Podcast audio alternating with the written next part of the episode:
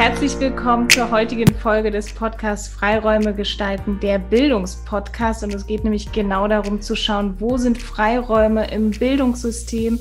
Und dabei schauen wir nicht nur auf Schule sozusagen, sondern auch auf die außerschulische Bildung, auf die Lehrerinnenbildung und haben uns vorgenommen, hier Gästinnen und Gäste einzuladen, die mit uns auf, sich auf die Suche nach diesen Freiräumen begeben. Wir, das sind Steve Kenner vom Institut der Didaktik der Demokratie und Helene Pachale von der Leibniz School of Education und dem romanischen Seminar der Leibniz Universität Hannover.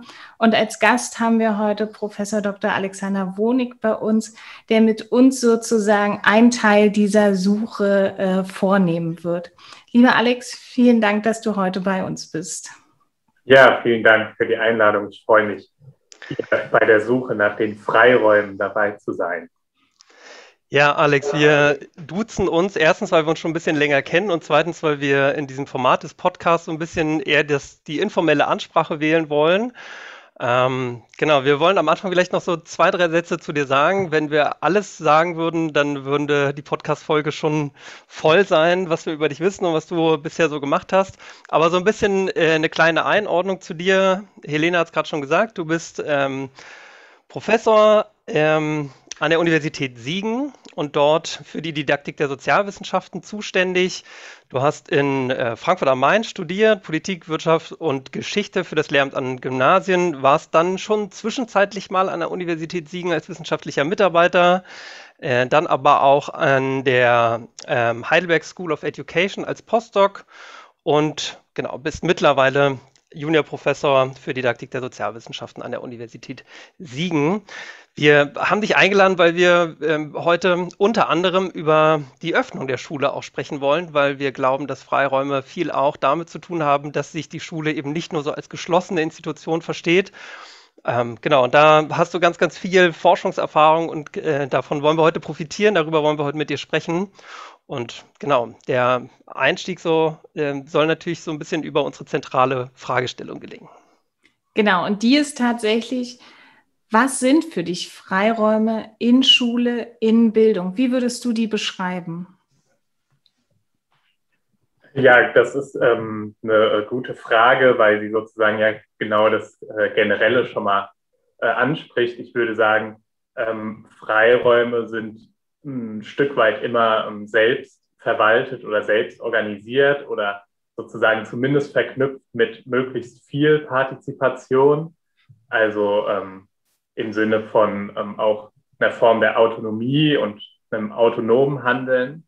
Ähm, genau, und äh, da würde ich ähm, aus Forschungsperspektive sagen, ergibt sich in Bezug auf Schule natürlich erstmal sozusagen ein generelles Problem oder ein genereller Widerspruch, weil ähm, Schule als Institution ja erstmal sozusagen nicht dafür da ist, primär um ähm, autonome Freiraumsgestaltungsprozesse oder sowas zu fördern, sondern erstmal dafür da ist, ähm, eine Generation sozusagen in die Gesellschaft zu integrieren und anzupassen. Und äh, da würde ich sagen, ist jetzt erstmal generell sozusagen ein Konflikt oder ein Widerspruch immanent, der auch nicht so einfach auflösbar ist zwischen diesem Ziel der Anpassung ähm, an, an die Gesellschaft und der Integration in die Gesellschaft, in, in die bestehenden Verhältnisse und diese, ja, äh, diese, ich sag mal auch pädagogische, äh, normative Ziel oder Ideal ähm, der Freiraumgestaltung und der Autonomie. Also ähm, ist die Frage mit Freiräumen und Schule sozusagen, glaube ich, immer grundsätzlich mit diesem Widerspruch zwischen Autonomie und Anpassung äh, ähm, ja, strukturiert. Wir, wenn ich vielleicht direkt da mal nachhaken darf, wir haben äh, in einer der vorigen Folgen darüber gesprochen, was eigentlich ähm, gute Gründe dafür sind, Lehrerin oder Lehrer zu werden, was ähm, äh, was einen motivieren kann, diesen Beruf zu wählen und wann man ihn vielleicht auch nicht wählen sollte. Jetzt hast du quasi Autonomie als einen der Punkte angesprochen. Äh, wir haben uns in dieser Folge darüber unterhalten, dass, ähm, dass Lehrerinnen und Lehrer eigentlich eine ganz wichtige Rolle in der Schule haben, weil sie genau diese Freiräume auch gestalten können. Ich würde mich dir total anschließen, dass das nur dann geht, wenn man seine Rolle eben auch so versteht, dass man, ähm, dass man diese Räume auch schafft, also dass man diese Autonomie erstens selbst als Lehrkraft irgendwie annimmt, aber auch äh, den Schülerinnen und Schülern zugesteht. Wie würdest du denn die Rolle von, von Lehrkräften einschätzen? Ist sie äh, zu hoch äh, gegriffen, wenn man sagt, an ihnen hängt eigentlich alles oder, oder würdest du die, diese These auch stützen? Ja, klar, also da würde ich schon sagen, an denen hängt ganz viel. Ähm, und ähm, ich ähm, würde auch sagen, dass sie sehr viel ermöglichen können und dass das auch die Akteure sind, die ähm, Freiraum einräumen und vielleicht auch mitgestalten. Aber alleine dieses Einräumen zeigt ja schon, dass es sozusagen in der Institution wie der, der Schule äh, nicht so funktioniert, dass man sich einen Freiraum einfach sozusagen schafft, sondern dass da immer auch andere Akteure äh, mit äh, dabei sind. Und deswegen würde ich sagen, sind Lehrerinnen und Lehrer auf der einen Seite sehr, sehr wichtig, um Freiraum auch zu ermöglichen. Und ich würde auch sagen, pädagogisch zu begleiten. Also da spricht ja gar nichts gegen, zu sagen, ähm, man begleitet äh, diesen Freiraum oder eine bestimmte Bildungsgelegenheit, die als Freiraum gelten kann. Aber auf der anderen Seite würde ich sagen, muss, muss man sich immer auch bewusst sein als Lehrerin und Lehrer oder als Lehramtsstudierender, ähm, dass es immer natürlich auch dann in diesem Widerspruchsverhältnis steht, dass die Institution ja einen Zweck erfüllt und dass bei allen Freiräumen, die man einräumen will oder gestalten kann, auch immer ähm, diese Funktion ähm, der Schule sozusagen im Hintergrund steht und das strukturiert. Von daher würde ich sagen, äh, was, sind, was sind gute Lehrerinnen oder Lehrer oder wieso sollte man das werden? Da würde ich immer sagen, eine gute Motivation ist natürlich zu sagen, auch pädagogisch Freiraum zu gewähren und zu, äh, mitzugestalten und zu begleiten. Aber gleichzeitig gehört zu dieser guten Lehrerin und dem guten Lehrer auch die Reflexion auf die, auf die institutionellen Möglichkeiten und auch auf die Funktion ähm, der Schule. Und ähm, da zeigt sich ja auch bei aller Reform von Schule, dass Schule eine Institution ist, die im Grunde genommen ähm, ja eine gewisse Trägheit hat. Also die Entwicklungen ähm, geschehen sehr langsam, sie geschehen aber sehr langsam und darauf zu reflektieren, warum das so ist und was das mit der Funktion, der, wie das mit der Funktion der Schule zusammenhängt, das ist, glaube ich, ganz zentral, weil ansonsten würde man wahrscheinlich an einem Ideal auch ähm, ja nicht scheitern, aber würde man zumindest Probleme mit, mit diesem Ideal bekommen, wenn man das nicht an die, an die Strukturen zurückfindet und darauf reflektieren kann. Also ich bin nicht persönlich schuld, wenn es mit dem Freiraum nicht ideal gelingt, sondern da sind, wirken auch Strukturen, die das vielleicht erschweren können. Das ist total spannend, was du an der Stelle beschreibst, sozusagen. Wir haben einmal das System Schule und dann aber eben natürlich auch die Gesellschaft. Und wir haben da durchaus sozusagen Prozesse in Schule und Gesellschaft, die nicht unbedingt parallel verlaufen. Ne? Und es braucht manchmal sozusagen eigentlich so eine Art Schubs in die, in die Schule, dass etwas auch schneller geht. Da wäre meine Frage sozusagen an dich. Gibt es denn aus deiner Forschung heraus sozusagen Erkenntnisse, wo du sagen kannst, mit diesem oder jenem Mittel könnten wir zum Beispiel viel schneller Freiräume schaffen und dann mit Blick darauf sozusagen, dass die Schülerinnen und Schüler in die Gesellschaft kommen und zwar nicht nur in die schulische, sondern sozusagen in die breite Gesellschaft. Mhm. Ähm, also zum einen würde ich sagen, diese Frage nach System Schule und Gesellschaft äh, da finde ich sehr aufschlussreich die Arbeiten von Pierre Bourdieu, der sozusagen darstellt, wie Schule ja in gewisser Weise diese ähm, ja, gesellschaftlichen Strukturen und Ungleichheiten reproduziert und wie das sozusagen mit dem System Schule zusammenhängt. Also ich würde sagen, die Prozesse laufen nicht parallel, das stimmt, aber, sie, aber, aber Schule ist doch ein Ausdruck der Gesellschaft, so wie sie besteht. Und Schule hat als ähm, als, als Aufgabe auch die Integration in diese Gesellschaft. Und das bedeutet, dass eben der Erhalt von bestehenden Strukturen, Werten, Normen und so weiter dann sehr viel höheren Stellenwert hat als, äh, als der Widerstand gegen diese. Ne? Und, und das, das macht sozusagen so ein bisschen auch ähm, Trägheit aus. Also ich glaube, Bourdieu sagt, es braucht vier oder fünf Generationen, bis sich in Schule grundsätzlich was ändert, weil es ja auch immer um, um, über den Habitus geht. Ja? Wenn ich selbst sozusagen sozialisiert bin in einer bestimmten Struktur, dann gebe ich die auch weiter. Und die Schule bildet ja auch die Leute aus, die dann später in der Schule wiederum andere Leute ausbilden. Das ist ja vielleicht der Unterschied zu anderen Institutionen. Ja, wir alle kennen diese Schule und das System. Ähm, zu der Frage nach Forschung und wie wir Freiräume schaffen können, dass Schülerinnen und Schüler auch in die Gesellschaft kommen.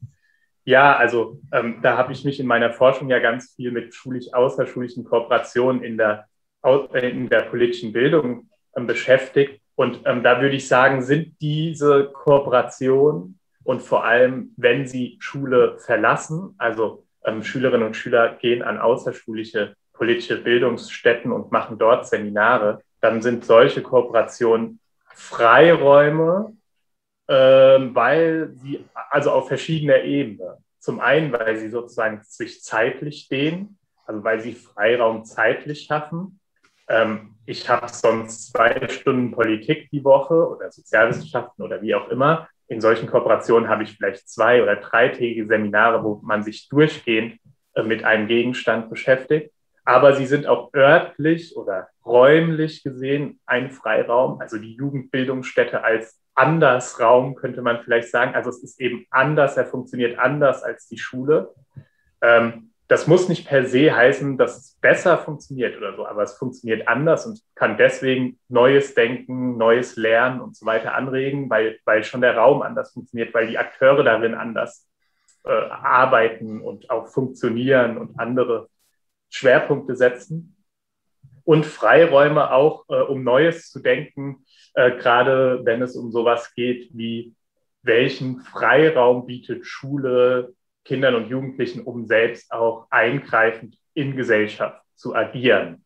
Also aus der, dem Klassenzimmer herauszutreten, ähm, in der Gesellschaft sich zu artikulieren, ähm, in der Gesellschaft ähm, eigene Positionen zu vertreten und das dann zu reflektieren wiederum als Bildungsprozess. Ähm, genau, und da würde ich sagen, ist so diese Öffnung hin zu Kooperation gerade in, in so einem Fach wie Sozialwissenschaften oder Politik oder wie es auch immer heißen mag, äh, ähm, zentral. Du hast jetzt schon angesprochen, ähm, die Projekte, die du auch begleitest, bei denen Schülerinnen und Schüler die Schule verlassen und dann außerschulische Lernorte gehen. Ich weiß von dir, dass du in deiner Dissertation äh, dir noch ein anderes Phänomen angeschaut hast, was hier vielleicht noch sehr viel mehr etabliert ist an Schulen bereits, ähm, nämlich das Sozialpraktikum. Also die mhm. Schülerinnen und Schüler verlassen die Schule für eine gewisse Zeit und äh, arbeiten in karikativen Einrichtungen beispielsweise äh, und engagieren sich dort im weitesten Sinne. Es passt natürlich so ein bisschen auch zu dem, was du vorhin schon beschrieben hast. Die Schule bereitet die jungen Menschen irgendwie auf das Leben in der Gesellschaft vor und in der Gesellschaft irgendwie ihren äh, ihren, ihren Teil beizutragen, ihre Aufgaben zu übernehmen. Ähm, ich fand das äh, tatsächlich ganz spannend, deine, deine Dissertation zu lesen, weil du ja auch dich damit beschäftigt hast, ob dabei eigentlich tatsächlich auch so politische Bildungsprozesse passieren oder ob da nur, äh, nur in Anführungsstrichen, das kannst du vielleicht auch noch so ein bisschen einordnen, quasi soziales Engagement geübt wird. Ähm, in, in Bezug so auf die Fragen, ob das ein Freiraum ist, der tatsächlich auch quasi kritisches politisches Denken ermöglicht, würde mich da deine Einschätzung sehr interessieren. Mhm. Ja, ähm, ja, also in der Dissertation ging es darum, tatsächlich ähm, zu fragen, inwiefern sozusagen diese ähm, so Erfahrungen, die Kinder und Jugendliche ähm, auch außerhalb der Schule machen, in gesellschaftlichen Einrichtungen, wie zum Beispiel äh, Pflegeheimen, Krankenhäusern, Obdachlosen, Teestube, Lebensmitteltafeln und so weiter, inwiefern die nicht sozusagen per se politisch sind, weil sie eben gesellschaftliche Einrichtungen äh, sind ähm, und inwiefern da nicht sozusagen Potenzial liegt, diese sozialen Erfahrungen zu ähm, ja, politischen Bildungsprozessen sozusagen zu erweitern. Ähm, und ich würde sagen, auf der einen Seite ist natürlich so ein Sozialpraktikum wiederum was, also man kann dieses Wort wiederfinden, als was anderes, ja, also sozusagen tritt aus der Schule heraus, zwei Wochen in der Regel in der Sozialeinrichtung und dort werden Erfahrungen gemacht, die sozusagen außeralltäglich sind. Ja, also die sind außergewöhnlich, aber die sind auch nicht alltäglich. Und ähm, diese Erfahrungen sind sozusagen einprägsam. So viel kann man, kann man schon mal sagen. Und in meiner Forschung kann man dann auch sehen, wie diese sozialen Erfahrungen sozusagen auch Werte äh, bilden. Also sowas wie, wie sollte die Gesellschaft mit mit alten Menschen umgehen oder mit kranken Menschen oder mit armen Menschen oder obdachlosen Menschen oder sowas. So, ähm, also von daher würde ich sagen, dieses nur soziale Engagement ist schon mal sozusagen, würde ich, würde ich erweitern und sagen, das ist ja per se, also nicht per se, aber das ist erstmal sozusagen positiv und kann positive ähm, Bildungserfahrungen oder auch ja sowas wie eine Form von Wertebildung oder sowas äh, anstoßen. Ähm, genau, aber das ist, ist nicht per se sozusagen ähm, ein Übergang zu einem Freiraum äh, von politischer Bildung, weil dieser Reflexionsprozess auf politische Strukturen, ähm, politische Konflikte, die dahinter stecken, wenn man sich zum Beispiel fragt, äh, wieso ist ein äh, gar nicht so kleiner Anteil unserer Gesellschaft darauf angewiesen, bei Lebensmitteltafeln ähm, ihr Essen zu holen.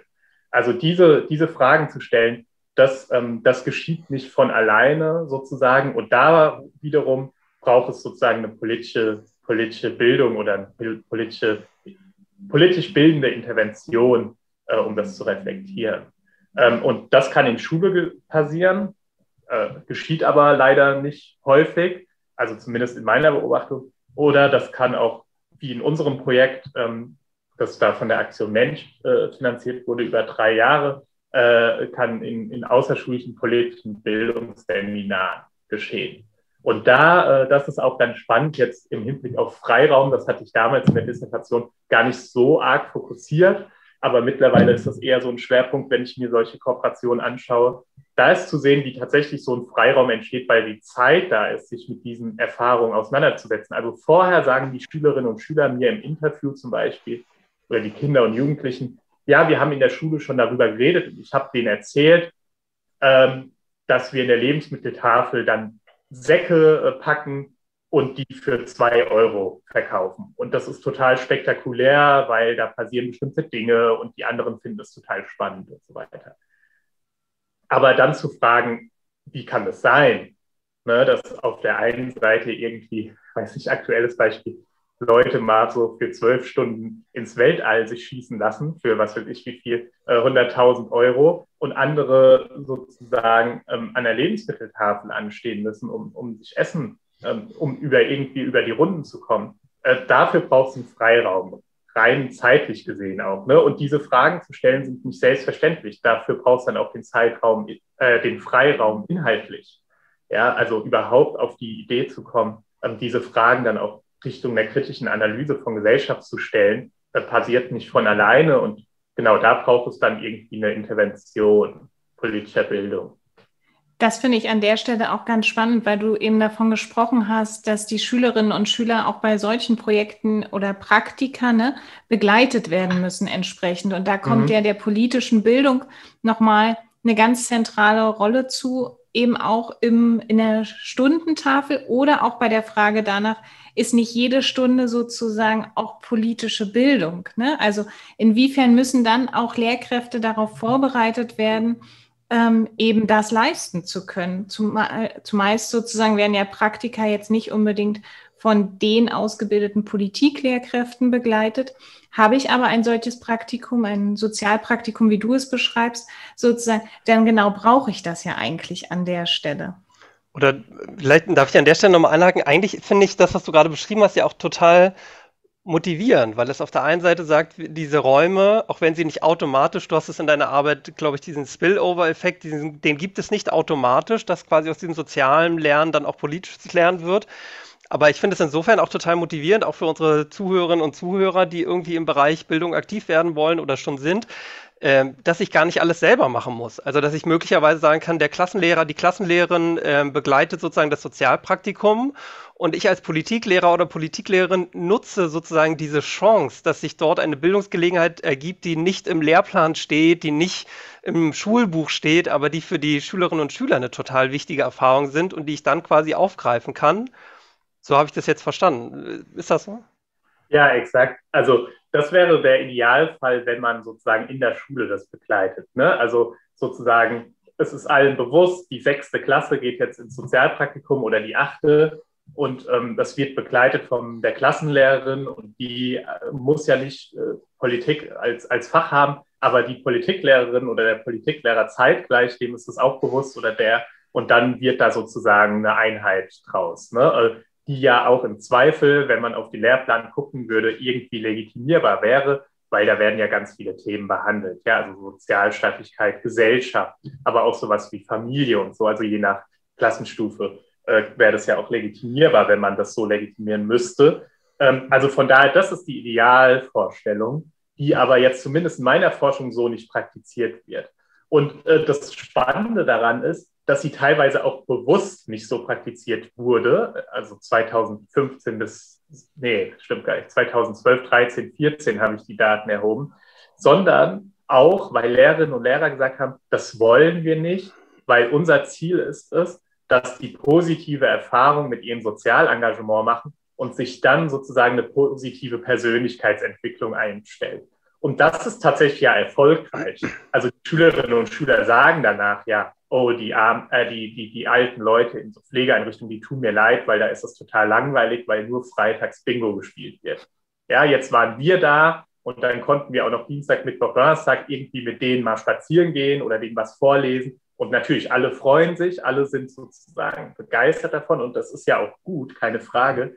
Aber wenn so eine Reflexion nicht einsetzt, dann ist es dann ist dieser Spillover-Effekt auch nicht beobachtbar, sondern im Gegenteil, ich würde sagen, dann ist es aus einer Sicht politischer Bildung, die sich als Ziel setzt, Strukturen zu analysieren, sogar, na, also sogar nicht kontraproduktiv, aber sogar gefährlich, weil die Schülerinnen und Schüler oder die Kinder und Jugendlichen, die ich da äh, beobachtet, interviewt ähm, habe, ähm, die äh, sozusagen dieses Denkmuster übernehmen, hier gibt es ein Problem, dann kommen wir als sozial Engagierte, dann mildert sich das Problem ab und die Lösung allgemein gesellschaftlich wäre, das würden mehr Personen machen.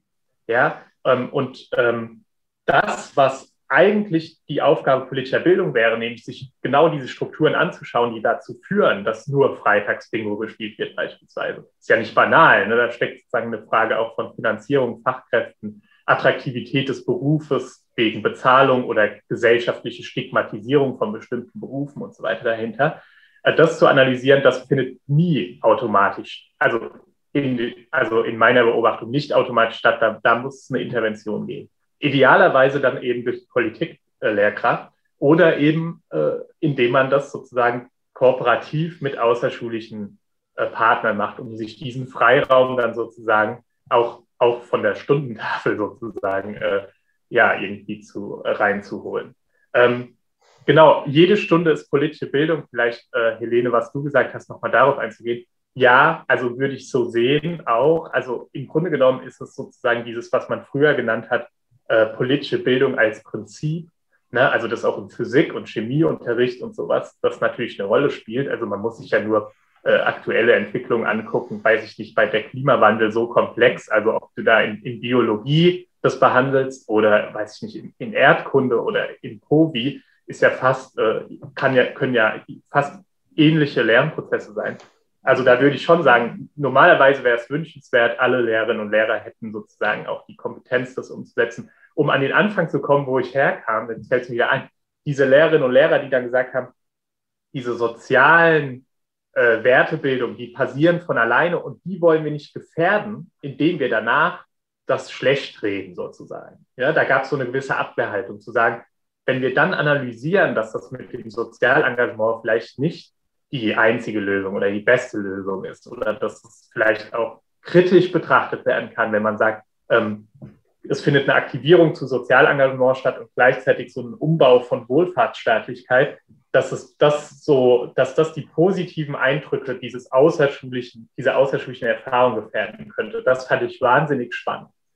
Und diese, diese Vorbehalte in Anführungszeichen, die sind wahnsinnig schnell äh, äh, ähm, ja, geschmolzen, sage ich mal, in diesen außerschulischen Bildungsseminaren, die wir gemacht haben, weil man gesehen hat, dass die Erfahrungen ja nicht schlecht geredet werden sollen, sondern im Gegenteil, die sollen ganz genau artikuliert werden, um dann zu fragen, welche Probleme stecken dahinter. Und das ist sozusagen das Motivierende die außerschulische Erfahrung, das, was ich erlebt habe, ist auf einmal Ausgangspunkt meines Bildungsprozesses. Es ist nicht die Lehrperson, die sagt, wir behandeln den Sozialstaat, sondern es ist das, was ich selbst erlebt habe. Ich bin Expertin äh, für Lebensmitteltafeln. Ich habe da zwei Wochen meine Erfahrung gemacht und kann die jetzt hier artikulieren. Und danach fragen wir mal sozusagen, wo kommt dieses Phänomen eigentlich her, dieser Lebensmitteltafeln, dass wir sowas brauchen oder so. Ja. Also mein, mein Eindruck ist, dass ja viel von dem, auch was du jetzt gerade geschildert hast, ähm, auch damit zusammenhängt, dass es immer noch so einen ziemlich stark verankerten Adultismus gibt. So. Also Erwachsene schauen auf Kinder und wollen sie schützen vor möglichen Frustrationserfahrungen mhm. oder, äh, oder trauen ihnen möglicherweise auch bestimmte Reflexionsprozesse oder so nicht zu.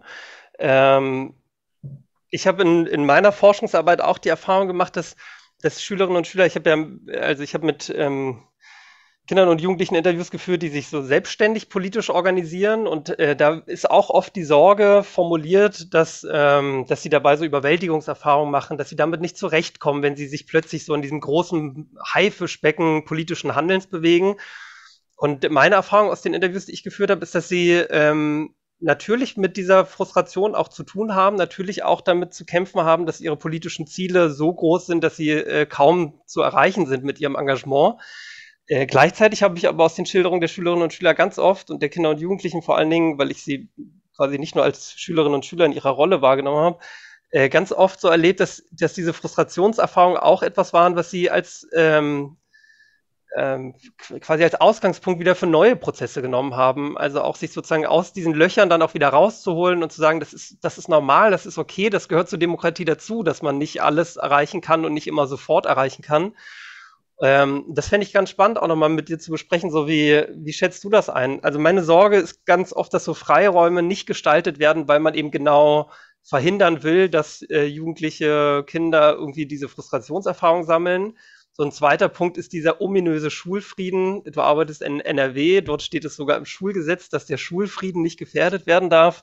Auch etwas, was mir irgendwie total suspekt erscheint. So, also Schule muss doch genauso ein politisch kontroverser Raum sein dürfen, wie es die Gesellschaft insgesamt ist, weil es ja wenig bringt, wenn wir Kinder äh, quasi so in Watte packen und wenn sie aus der Schule rauskommen, sind sie plötzlich in dem normalen gesellschaftspolitischen Leben und sollen sich dort orientieren.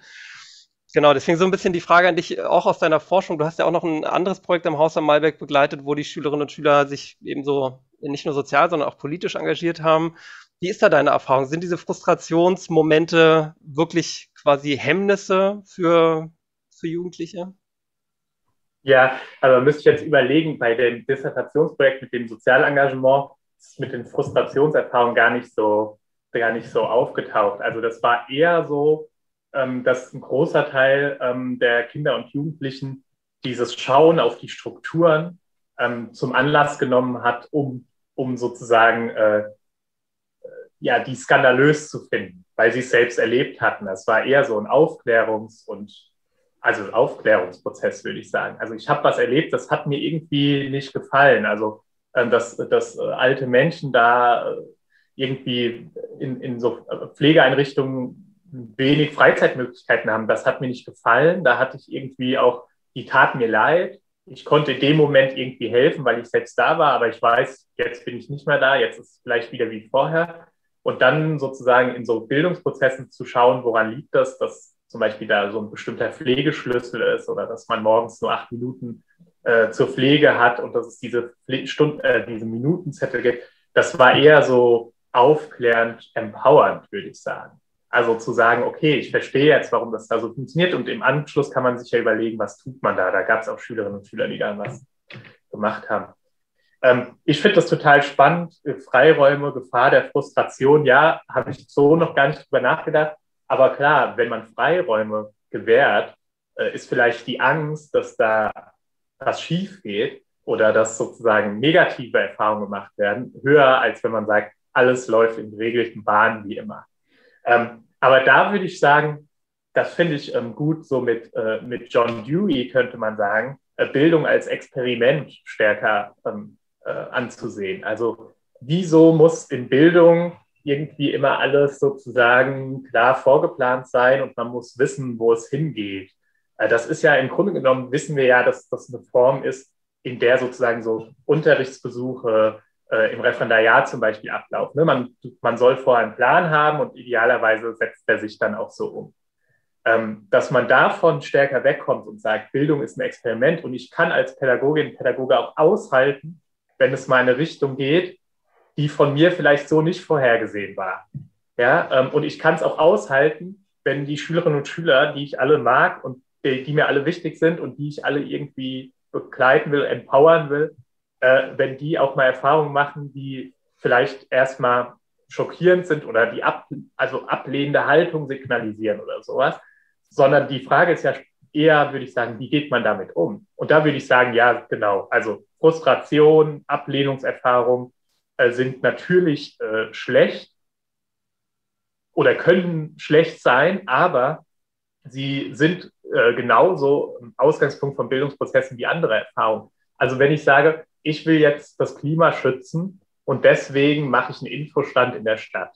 Ja, und dann komme ich zurück zum Bildungsseminar. Also so, das waren so Aktionen, die in diesem zweiten Projekt, das du, Steve, angesprochen hast, gemacht wurden. Dann komme ich zurück ins Bildungsseminar und sage, super, ähm, die Leute haben uns ganz viel Flyer abgenommen, jetzt ist das Klima geschützt. Ja, dann würde ich sagen, ist der Bildungsprozess ja äh, zumindest problematisch. Wenn ich aber sage, ich habe da Flyer verteilt und die Leute haben das auch angenommen, aber ich kann darauf reflektieren, dass da irgendwie wenig, dass irgendwie erstmal wenig äh, Einfluss auf, auf den Gang des Klimas hat, dann kann ich frustriert sein, aber ich kann auch das zum Anlass nehmen, mich noch tiefer in dieses Thema reinzuarbeiten, mich zu fragen, okay, was muss noch alles geschehen? Vielleicht stärker auch auf äh, globale Zusammenhänge zu schauen oder was auch immer. Vorher habe ich vielleicht eher auf, auf lokale Dinge geachtet und auf Konsum. Vielleicht schaue ich danach später auf Produktionsbedingungen und so weiter. Also da würde ich sagen, ist das, äh, ist das eher ein positiver Anlass. Wir hatten so Beispiele zuhauf in diesem Modellprojekt, ja, wo Schülerinnen und Schüler Ablehnung erfahren haben von erwachsenen Entscheidungsträgerinnen, die sie erstmal auch frustriert haben und auf die sie auch reagiert haben, äh, in, also hat man schon gemerkt, emotional reagiert haben, aber die sie dann sozusagen annehmen konnten und reflektieren konnten, wo kommt das her? Und am Ende kommt man vielleicht zu dem Punkt, dass die erwachsenen Entscheidungsträger da in der Machtfunktion sitzen, die es ihnen erlaubt, so eine Idee von Kindern oder Jugendlichen einfach so abzubügeln, weil sie gerade keine Ressourcen haben, darauf einzugehen oder weil sie kein Interesse daran haben oder warum immer.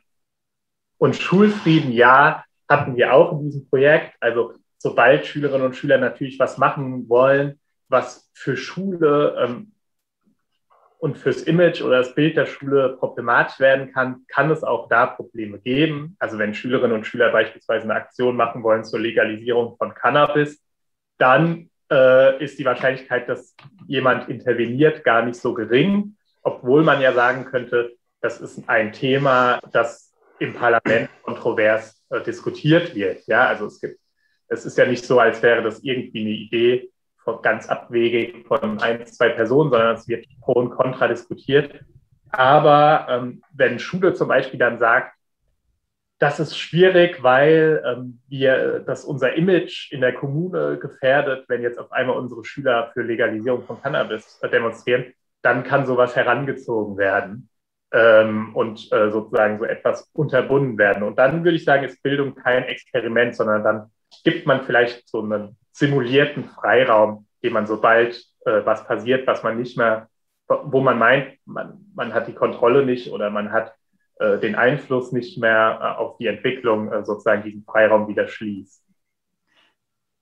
Das ist äh, sozusagen auch nochmal spannend mit Blick darauf, wie kann ich sozusagen diesen Freiraum tatsächlich auch gestalten. Ne? Also welche Wege wähle ich, um sozusagen da ranzugehen? Du hast es gerade beschrieben. Einerseits, pardon, sollte sozusagen eben nicht, äh, so wie Steve gesagt hat, dieser Adultismus sozusagen darüber gelegt werden und immer von oben geschaut werden, wie machen wir was für die Schülerinnen und Schüler. Ne?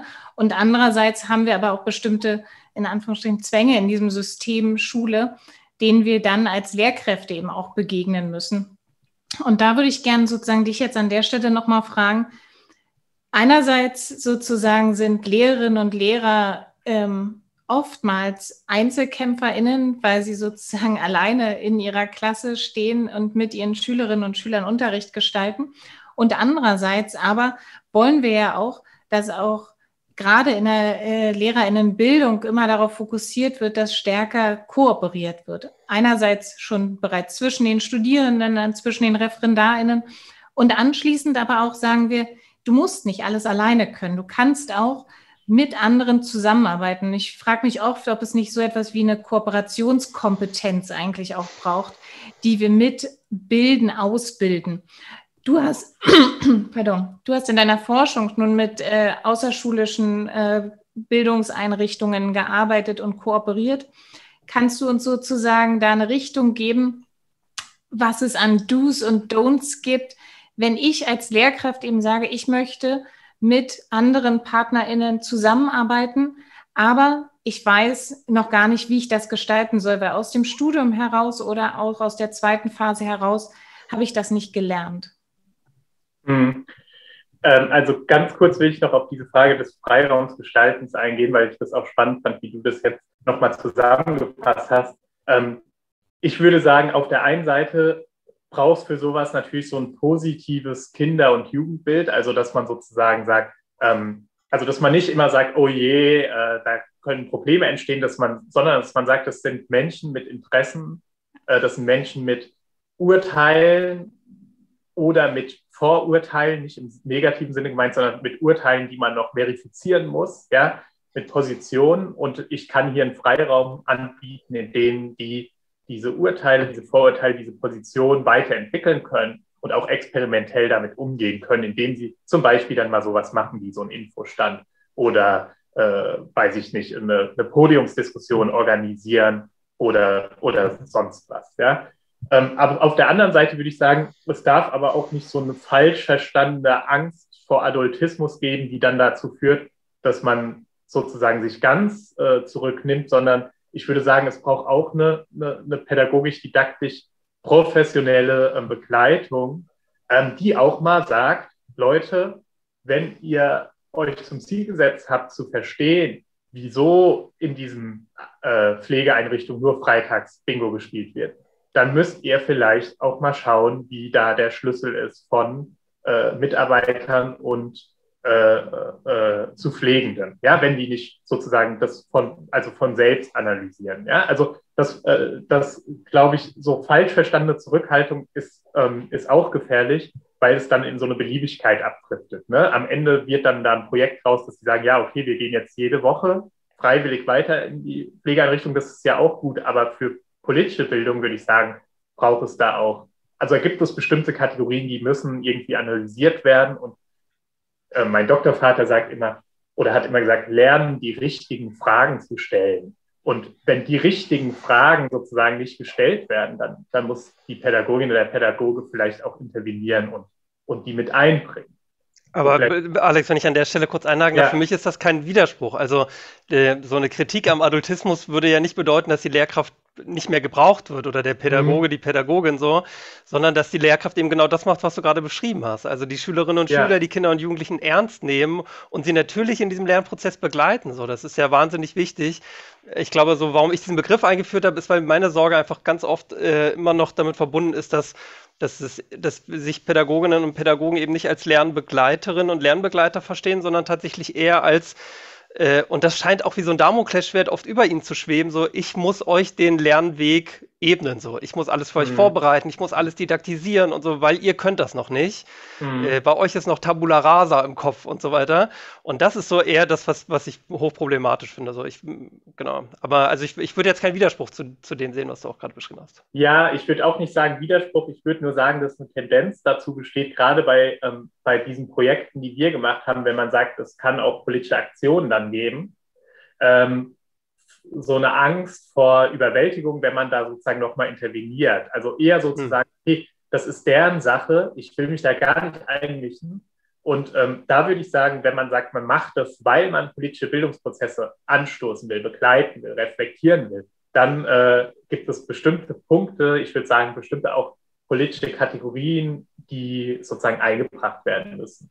So, das, das eher so, eher so die Position zu sagen, auch keine Angst, sozusagen da zu intervenieren, wenn es um was vermeintlich Heikles geht. Ne? Also äh, ich finde, es, es, darf ja, es sollte nicht als heikel dargestellt werden, wenn äh, aus Bildungsprozessen auch gehandelt wird. aber es ist im Diskurs halt des Öfteren so, dass, dass man dann sagt, okay, dann lieber zurückhalten, bevor bevor am, am, Ende heißt, die Lehrperson hat uns den Tipp gegeben oder so. Ja? Aber also das Interessante ist auch, dass die Jugendlichen sich das sogar teilweise wünschen. Also bei meinen Interviews war das so, die mhm. Jugendlichen waren ja eher nicht begleitet aktiv und man hat so richtig aus den Interviews rausgehört, die würden sich das wünschen, wenn die Lehrkräfte sich mal, mal einbringen. Und zwar nicht so, dass sie ihnen vorgeben, was richtig ist, aber dass sie eben mit ihrer Expertise, mit ihren Fähigkeiten und so weiter diesen, diesen Prozess auch begleiten.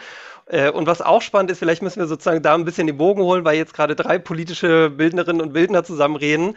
Ähm, was ich bei meiner Untersuchung ganz spannend fand, ist, dass die Lehrerinnen und Lehrer, die am engagiertesten waren, also die den Schülerinnen und Schülern am ehesten noch irgendwie in ihren Prozessen äh, beratend zur Seite standen, oftmals keine Politiklehrkräfte waren. Das ist ja vielleicht, hast du eine ähnliche Erfahrung gemacht, dass gerade Politiklehrkräfte irgendwie sehr besonders vorsichtig sind, so eine Angst vor einer oder, oder so eine vermeintliche Neutralität erwarten von politischen Bildungsprozessen, ausgerechnet die Politiklehrkräfte und die dann ganz oft beschrieben haben, dass, dass die Englischlehrerin oder der Biolehrer oder so sie irgendwie begleitet hat in ihren, in ihren Erfahrungen.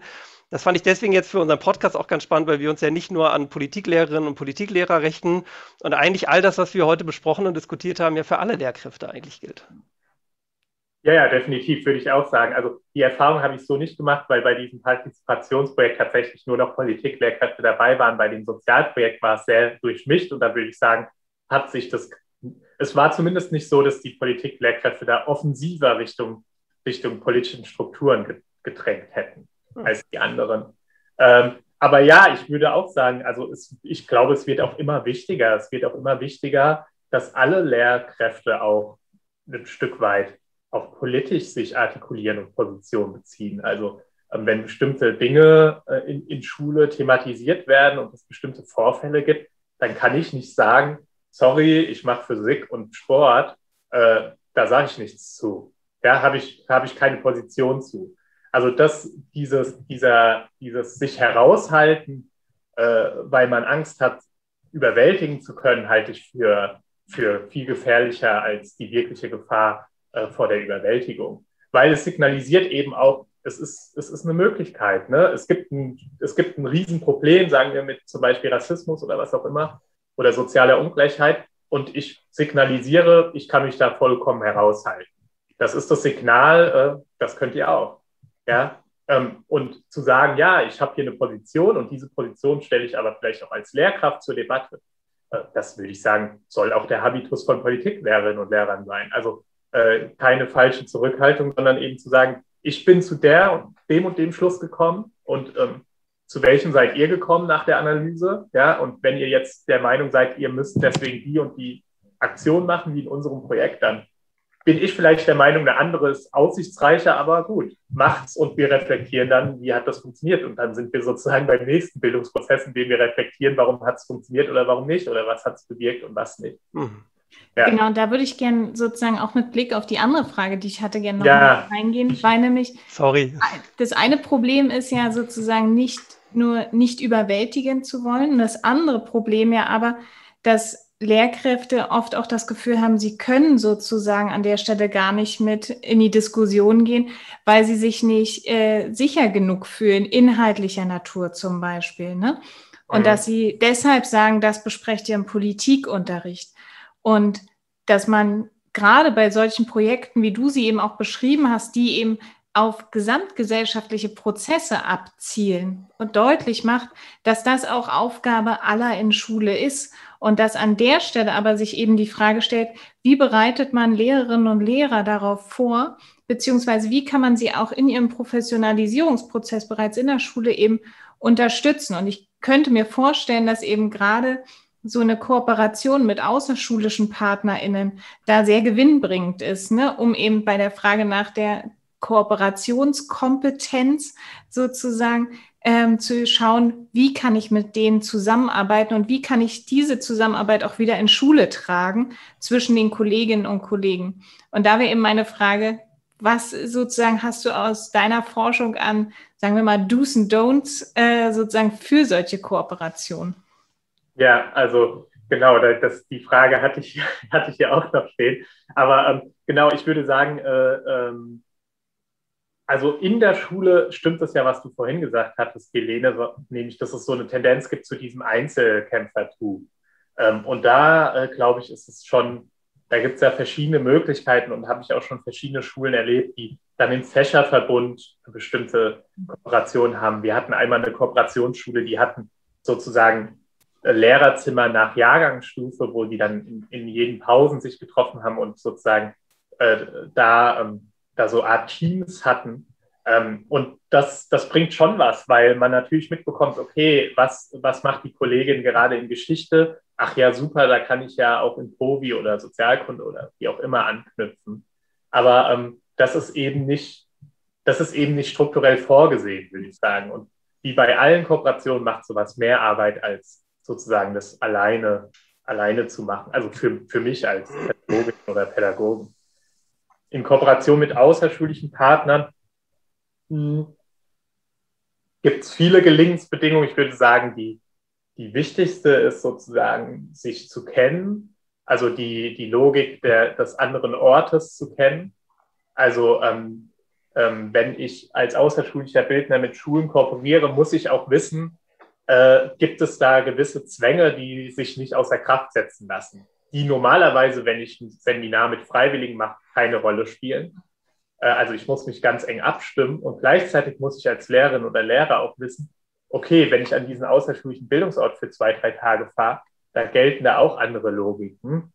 Ähm, und die kann ich nicht einfach außer Kraft setzen, indem ich da hinkomme und sage, so, jetzt sind wir hier als Schulklasse und hier gelten weiter die Regeln wie in der Schule, sondern die muss ich sozusagen, ähm, die muss ich sozusagen akzeptieren, weil es sonst sozusagen diesen Andersort, den ich beschrieben hatte, also dieses andere des Ortes, was, was, was gerade wichtig ist oder Potenzial hat, außer Kraft setzt. Und das sind, ähm, äh, ja, wie können dann Kooperationen gelingen? Also es ist Mehraufwand, es braucht enge Absprachen und zwar bevor es losgeht, muss man wissen, wer sind die anderen, was machen die, wie arbeiten die. Ähm, das ist der Stand, wenn die zu uns in das Seminar kommen. Ja, also äh, was, was haben die vielleicht vorher schon diskutiert? Und, die Lehr und man muss mit der Lehrperson zum Beispiel und die außerschulischen Bildner müssen sich absprechen, welche Rolle hat die Lehrperson in dem Seminar. Also ist sie anwesend immer, gibt es Phasen, wo sie besser den Raum verlässt. Hatten wir in diesem Sozialpraktikumsprojekt ähm, da, da äh, nee, in dem Partizipationsprojekt bei der Themenfindung haben wir gesagt, die Lehrperson macht in der Zeit dann halt einen schönen Spaziergang oder so irgendwie rund um das Haus, weil, ähm, weil man beobachten kann, dass zum Beispiel Probleme und Konflikte, die in Schule bestehen, weniger angesprochen werden, zum Beispiel wenn die Lehrperson dabei ist. Also es war auch möglich, politische Aktionen in Schule zu machen, die auf Schulstrukturen zielen. Wenn die Lehrperson dabei sitzt, dann wird das weniger artikuliert. Ja, also sowas, sowas müsste man äh, besprechen. Aber ich glaube, was es bräuchte, wenn man sowas stärker verankern würde, wären so regelmäßige Austauschforen, in denen man diese anderen Orte auch kennenlernt. Und was kann die Lehrerinnenbildung dafür tun? Ja, sie muss diese außerschulischen äh, Bildungspartner ähm, auch äh, zum Thema machen.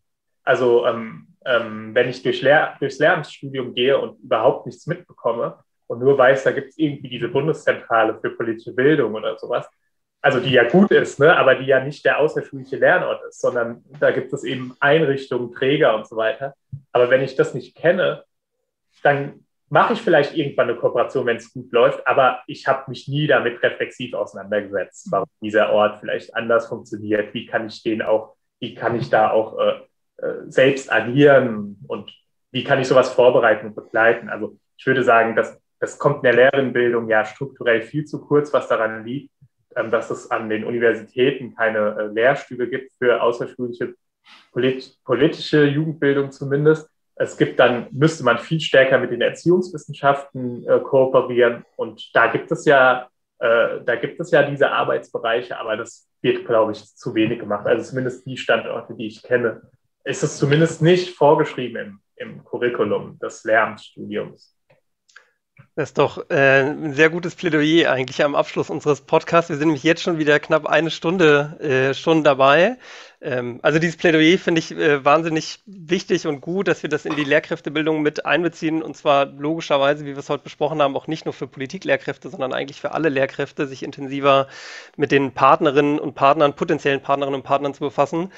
Ich finde eigentlich noch ganz spannend, was du indirekt ja auch schon gesagt hast, sich mit den Lernorten auseinanderzusetzen, mit den Bedingungen vor Ort hat auch viel damit zu tun, quasi diese außerschulischen Partnerinnen und Partner nicht quasi zu instrumentalisieren. Also ich nutze sie für das, was ich gerade brauche, sondern sie ja. tatsächlich auch an ihren Stärken sozusagen abzuholen. Und das ist zum Beispiel dieser andere Ort, das hast du ja heute schon ein paar Mal gesagt. Ich finde das total spannend äh, zu sagen, dass Bildung eben nicht nur in der Schule stattfindet, sondern eben tatsächlich auch an anderen Orten stattfinden kann.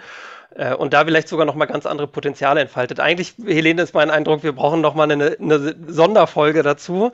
Ähm, aber für heute haben wir schon knapp eine Stunde miteinander gesprochen und du hast übrigens auch andere Sachen äh, heute schon angedeutet, die wir im Podcast besprechen. Also zum Beispiel die Situation im Referendariat. Gibt es da eigentlich überhaupt Freiräume oder ist das äh, der, der sogenannte Praxisschock und die Phase, bei der man äh, eigentlich besonders lernt, Freiräume so wenig wie möglich zu eröffnen, damit man äh, so wenig Fehler machen kann wie möglich. Genau das hast du ja auch angedeutet. Ne? Man muss quasi alle, alle möglichen Verhaltensweisen von Schülerinnen und Schülern, Kolleginnen und Kollegen und so vorher schon assoziieren können, bevor die Stunde überhaupt losgeht. Ob das wirklich so ist und wie man vielleicht auch innerhalb des Referendariats auch schon die ersten Freiräume entwickeln kann, darüber wollen wir auch in der Folge sprechen. Ähm, ja, Helene, Letzte Worte von dir? Ein ganz herzliches Dankeschön an dich, lieber Alex, ähm, weil ich tatsächlich auch mit dem Begriff der andere Ort heute sozusagen rausgehe und denke, wir können den gut mitnehmen in die nächsten Folgen, um eben zu schauen, was sind sozusagen einerseits Freiräume, die wir gestalten können und was sind sozusagen aber auch die anderen Orte von Bildung, von Lehrerinnenbildung, von Schule oder eben auch sozusagen von gesellschaftlicher Gestaltung, ähm, die wir sozusagen vom Kindesalter an bis ins Erwachsenenalter, und das ist ja auch ein Fokus, den wir jetzt noch gar nicht hatten, äh, den du nochmal mit aufgemacht hast, mitnehmen können. Vielen Dank an dich, lieber Alex, dass du heute hier dabei warst und mach's gut. Ja, danke auch an euch und viel Erfolg weiterhin. Bis dann.